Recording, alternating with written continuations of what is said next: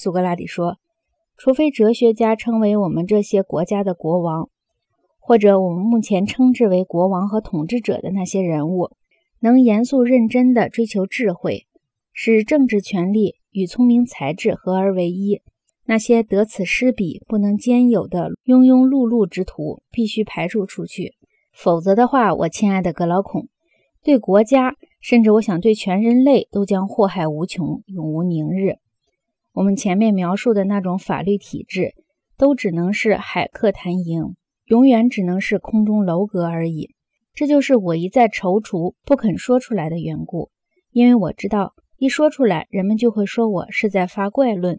因为一般人不容易认识到，除了这个办法之外，其他的办法都是不可能给个人、给公众以幸福的。格劳孔说。哦，苏格拉底，你信口开河，在我面前乱讲了一大套道理。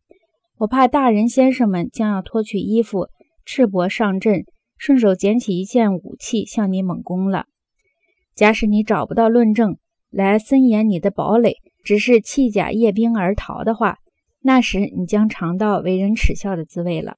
苏格拉底说：“都是你把我搞得这么尴尬的。”格劳孔说：“我是做的对，但我不会袖手旁观。”我将尽我之所能帮助你。我可以用善意和鼓励帮助你。也许我还可以答复你的问题，答得比别人恰当些。因此，在我的支持下，你去试着说服那些怀疑派吧。